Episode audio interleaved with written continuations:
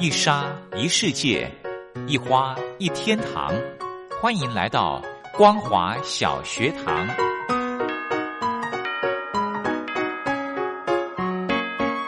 让我们一起学习，一起分享光华小学堂。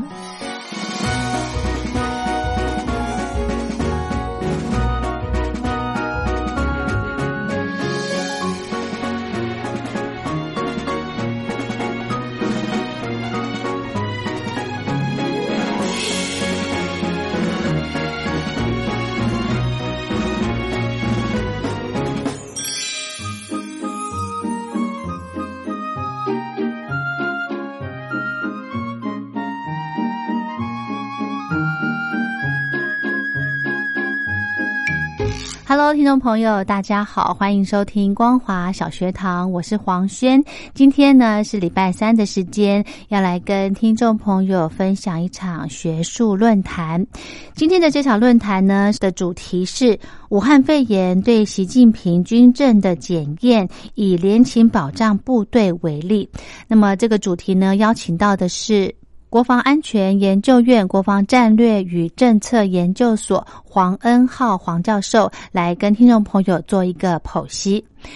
教授在文章里面提到，北京的主要呢是以军事手段来因应新冠肺炎的扩散，这个与西方国家成立专业防疫团队的因应方式相当的不同。再来呢，习近平虽然不挂名中央应对新型冠状病毒肺炎疫情工作领导小组。组长的名称，却是以中共共产党领导人以及中央军委主席的身份来指挥解放军的防疫工作。对于疫情快速扩散的情况，习近平提出的坚决打赢疫情防控的人民战争总体战。的战略指导，来配合解放军联勤保障部队以及国防动员力量，使疫情在三月份的时候就获得了初步的控制。而习近平采取的所谓人民战争的思维来对抗疫情，再加上共军联勤保障基地是位在这次新冠肺炎的爆发地点，也就是武汉，因此呢，让外界得以观察习近平在军改之后的后勤保障能量，同时也可以对他的防疫效益来进行评估检视。那么接着呢，我们就请到黄恩浩教授来跟听众朋友谈武汉肺炎对习近平军改的检验。先来欣赏一首好听的歌曲，韩红所带来的《变》。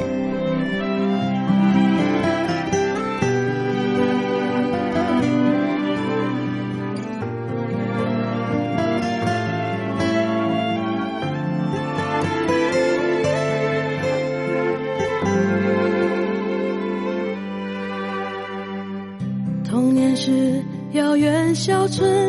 人生是一趟圆门，兜售今生无数担痕，浮浮沉沉，迎接你只有霓虹灯。幸福吗，老朋友们？你们在哪里扎根？拆了又盖，推翻重来，陌生的城。有多少情还能辨认？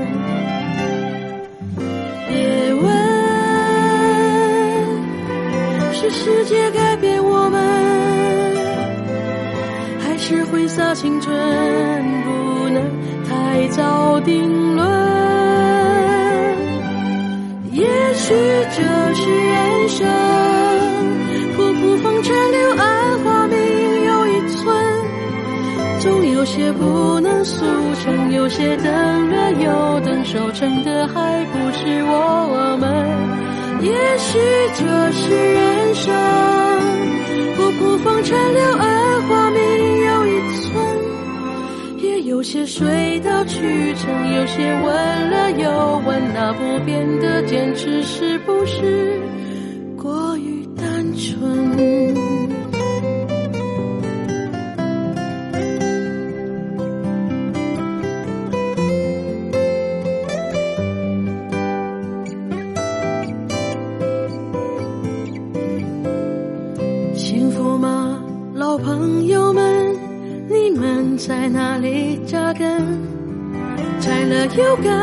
盖，推翻重来，陌生的城，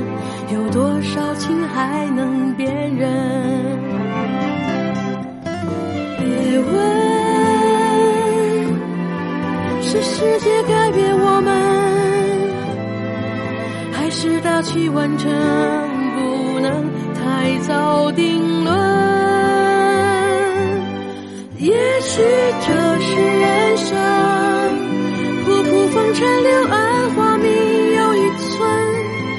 总有些不能速成，有些等了又等，收成的还不是我们。也许这是人生，仆仆风尘柳暗花明又一村，也有些水到渠成，有些问了又问，答案在吹完未来的风。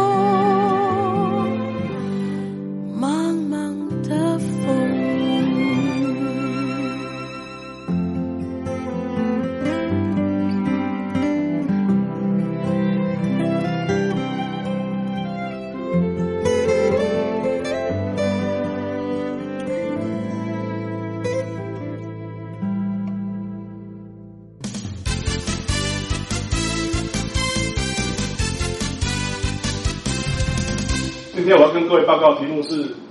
武汉肺炎对习近平军改的检验，我就是要举这个年轻保障部队为例。然后我的内容包括除了前言跟结论之外，就包括介介绍一下习近平军改下的年轻保障部队，它到底要怎么去运作。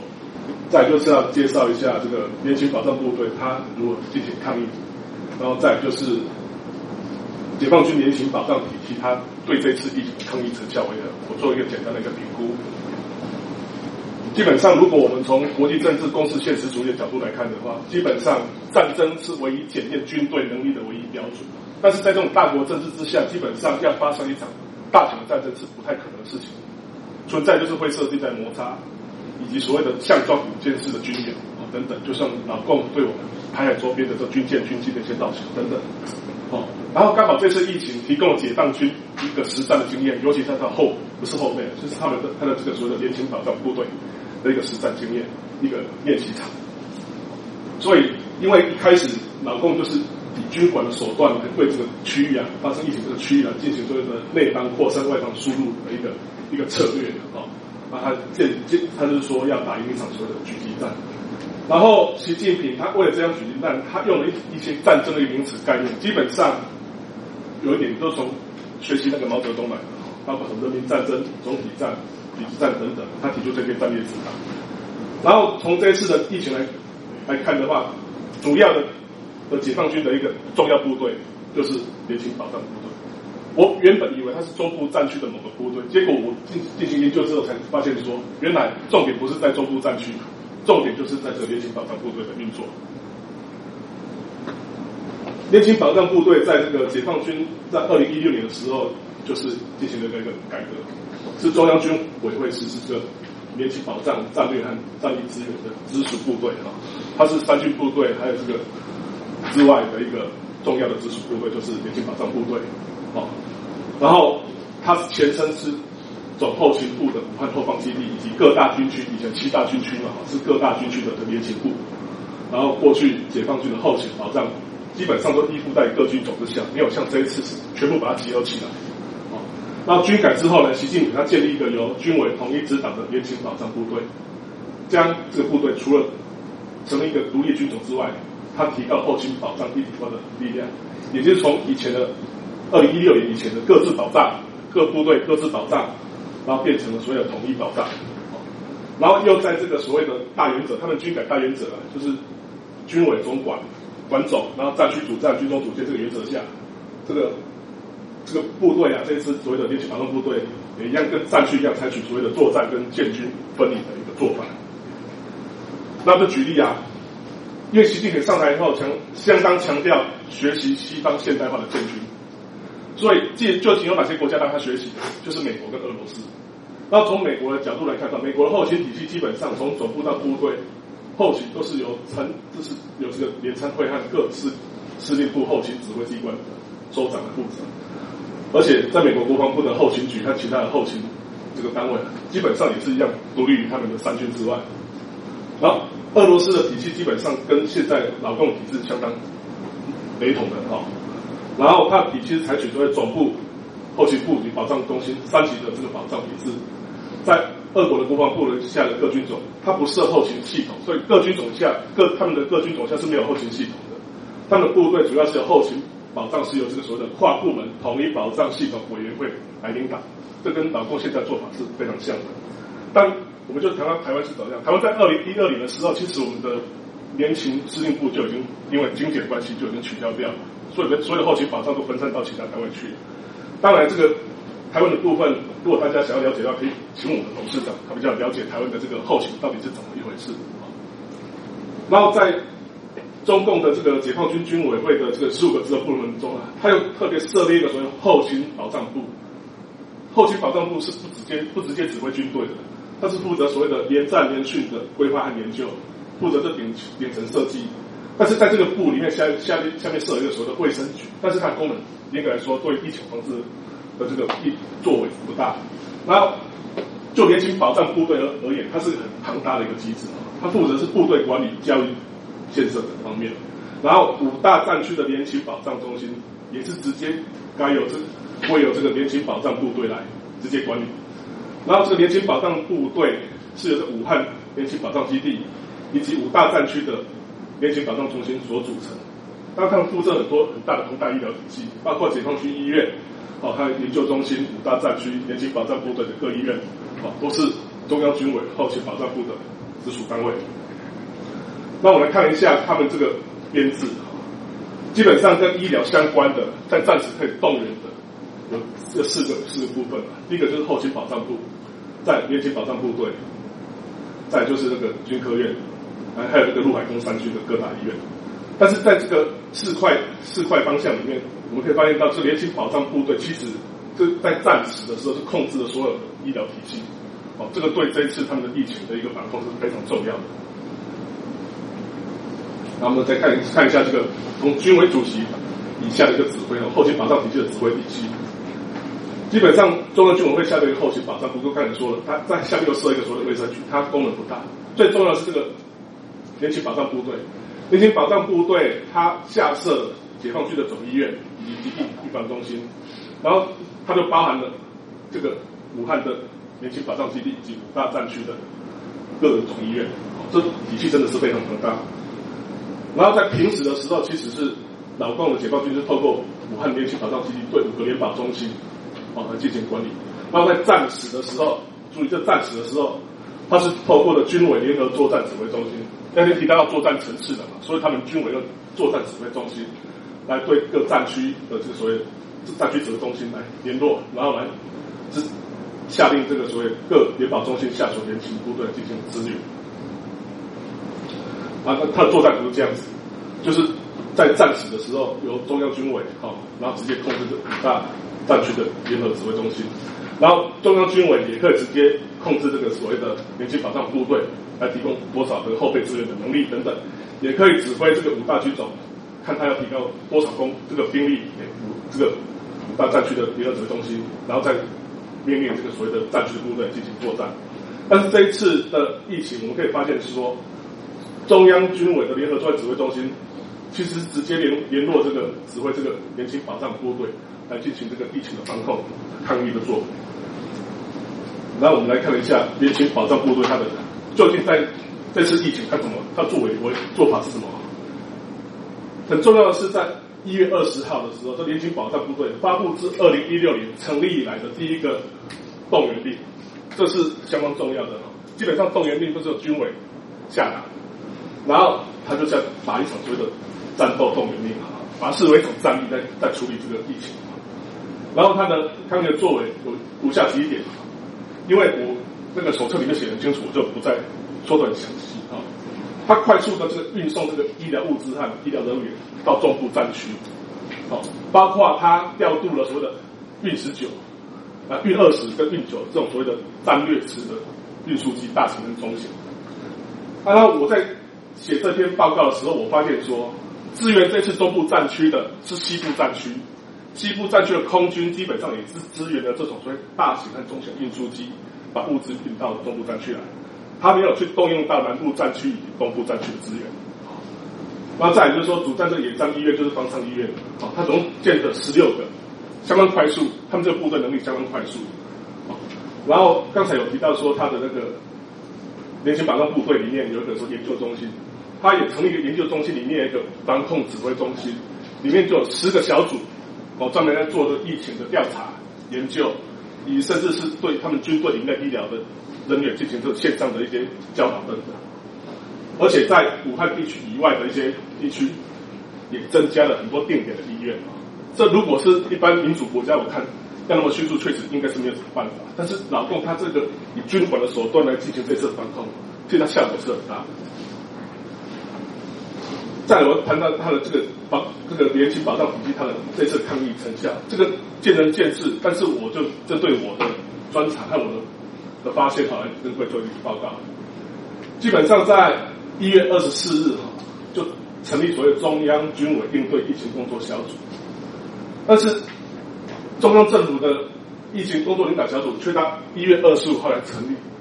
那刚才我们提到说，发表发布主任动员令在一月二十号，可见一开始习近平的想法就是要军管的手段来进行对这疫情的防控。啊，所以政府政中央政府的角色重不重要？当然重要，但是不是那么重要，主要是军队的角色，他把它显现出来。所以你看。在一月二十四号，这个军委的这个疫情领导工作小组就成立了，也开始运作。但是政中央政府到一月二十五号成立，那运作可能要隔几天了。然后当然了，在这一段时间里面，到底是以习近平为主，还是以李克强为主，哦，还是以这个孙春兰为主啊？但是喋喋不休了，哦，在一月二十七号嘛，那个谭德赛访问中国，接见的不是李克强，却是习近平。习近平跟媒体说，所有的防控作为、防控的作为都是他一手来包办啊。其实不是这样，其实不晓得是不是内部有什么问题，这个我在这里不去探讨它。但是大，所以那时候有个所谓三个中央的说法，三个中央在控制这个疫情。但是直到了二月二十三号，好，中央政局、中央政治局的七位常委在这一场讲话之后，习近平的这个对抗疫的领导权才归在，才归于一啊，不能分散归于一啊。哦，所以从基本上从二月二三之后，我们可以发现说，其实习近平对于疫情的发展发言就蛮多的哈，就没有所谓的什么孙春兰啊去视察啊，或者是什么李克强发言，都没有。所以在二月二三基本上之后的事权统一就是在习近习近平身上。那这时间点我们来看一下，我是从把把他的中国从那个确定这个病毒开始，到时候事权统一，你看发生了多少重要的事情，我没有一一把它列出来。在一月八号，中国当局公开就确定说有这个病毒存在了哈，还看这这病毒是怎么样一个一个回事哈。到一月十三号，把这个渠道来确定，而且给它重新命名。到一月二十号发布说联勤保障部队的动员令，到一月二十四号成立这个中央军委疫情工作小组等等，然后到了这个二十五号成立中中央政府的工作小组，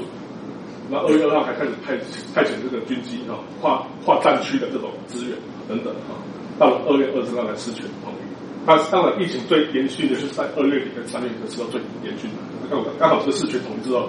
让这联勤保障部队跟是国防部队能够结合在一起。然后这一次啊，武汉肺炎就是刚才我前面说的，就是习近平对这种联勤保障部队的一个大练兵，从来没有遇过这种事情。刚好他遇到就抓住这个机会，也顺便验证一下解放军后勤的能力如何。然后这场战役其实就涉及了军方嘛，就是包包括中央军委、省军区，还有军分区，甚至警备部都在里面，然后中央地方的三个层面，啊，所以对年轻保障部队而言，它是一项考验啊，一项考试啊，然后它成效就是包括快速运送医疗物资、集中物资，然后联勤保障部队就结合省军区的动员令，然后以及最重要是它增加了联勤保障部队的实战经验。一般人一般而言，要打一场战争，后勤是很重要。如果后勤不强的话，你打几天就结束了。但是后勤强的话，可能就是源源不断的在支援的话，这场战役的话，可能最后可能会胜利啊。然后详细的就请看那个手册。最后做两点结论：尽管中国这个国防动员啊，它机制还在摸索，但是这一次对抗疫情的非战争的这个军事行动，基本上检验了习近平军改后的边边境保障部队的一个实力。然后第二点，就是说解放军在这次战役，这个这次所谓的抗议抗议的战役里面，这个军种之间和战区之间的协调也得到验证，就西部战区跟中部战区，所以说明了习近平的军改的方向是有助于提升解放军的这个战力。然后最后一个，我跟各位报告的是说，在这一次的抗议的行动中，反而中部战区的发生是比较小的，因为它主要是从这所谓的连连战中心发表命令，然后指挥这个所谓的边境保障部队来进行合作抗议，所以中部战军师的角色就被缩小。所以是不是可以说明说，以后发生到这种战役的话，其实军委会才是这个大，才是指挥中心，而不是指挥的战区。好，以上是我的报告，谢谢。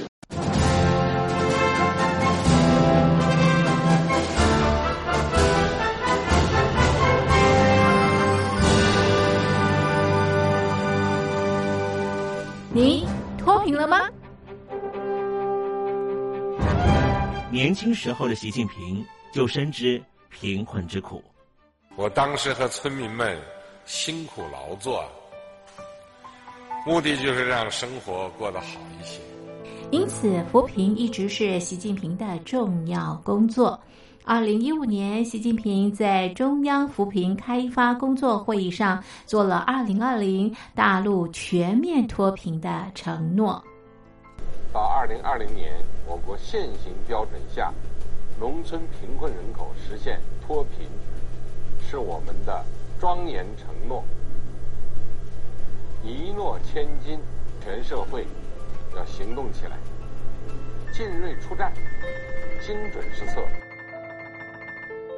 于是，一场脱贫攻坚战席卷大陆。为了打赢扶贫攻坚战，大陆提出了精准扶贫。世界上大部分采用的扶贫方式，都是将扶贫的钱平均分给贫困者。中国的精准扶贫则完全不同。为了让资金使用更高效，扶贫效果更好，中国根据村子的特点。以及每户村民档案记录的不同情况来分配钱，安排不同的扶贫方式。于是，有的村子做起了旅游业，有的村子通过修路大桥，极大的增加了农产品的销量。有些没有工作能力的老人，给他们生活所需资金保障；有些缺乏劳动技能的，给他进行职业培训。中国扶贫就是这样结合村子的特点与个人的情况，以个性化定制为每个贫困户找出脱贫方式，这就是中国扶贫的精准度。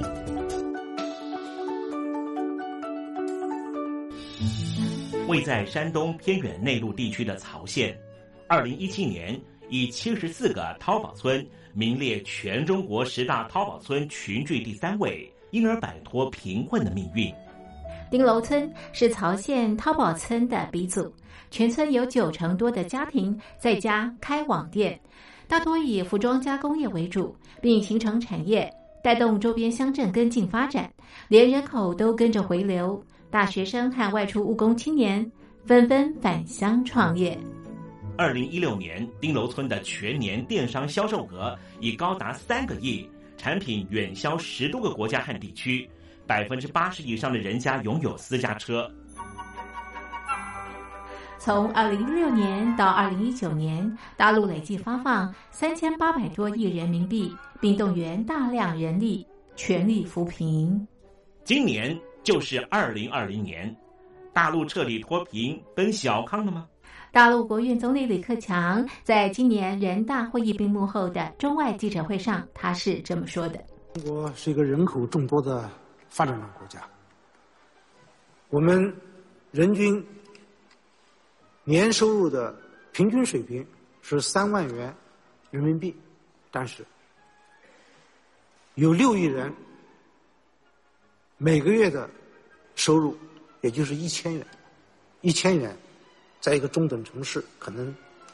租房都困难。现在又碰到疫情，其中有一位农民工说他五十多岁了。在外打工三十多年，每年如此，但今年就没有找到工作，全家都陷入困境。唉，听众朋友，你脱贫了吗？欢迎听众朋友来信分享你的脱贫经验，或者大陆政府脱贫做法与建议。我们准备高端短波收音机要送给您哦。活动从八月一日进行到十月三十一日，请您写下姓名、地址、邮编、联络电话、年龄等基本资料。传统邮件请寄到台北邮政一七零零号信箱，台北邮政幺七零零号信箱，嘉陵东山零收。电子邮件请寄 lily 三二九 at ms 四五点 highnet 点 net l y l i 三二九 at ms 四五点 highnet 点 net。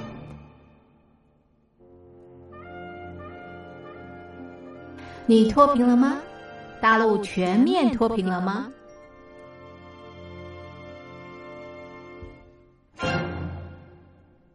好，我们今天的论坛就为大家进行到这。如果对节目的内容有任何建议想法，非常欢迎您写信到台北北门邮局一七零零号信箱，或者是用电子邮件寄到 lily 三二九小老鼠 ms 四五点 highnet 点 net 给黄轩收。祝福您平安快乐。我们光华小学堂明天同一时间空中再会。准备了好久。不去回望那个路口，练过的景色，脑海中停停走走，学会了沉默。每次听到你的下落，曾许下的承诺，证明你真的来过。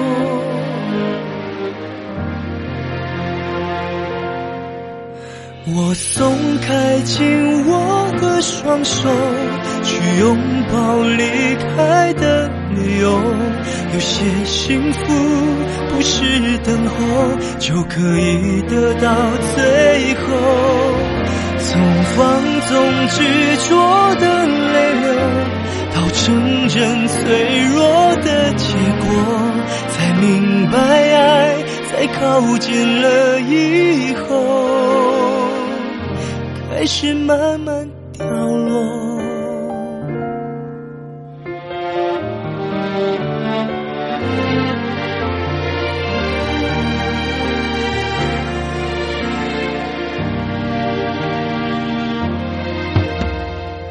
准备了好久，不去回望那个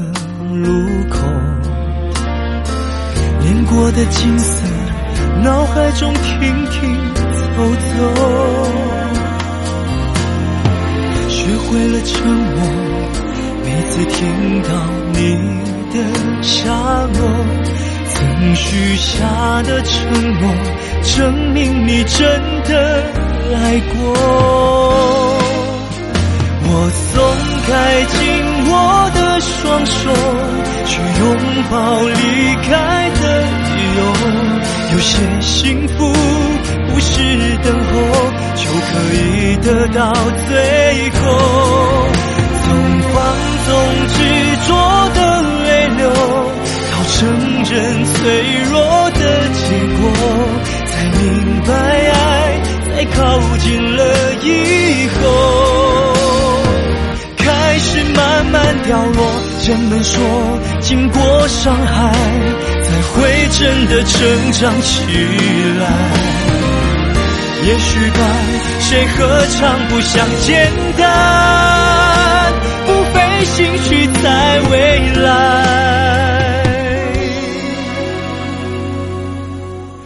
我松开紧握的双手，去拥抱离开的由。有些幸福不是等候就可以得到，最后从放。纵执着的泪流，到承认脆弱的结果，才明白爱在靠近了以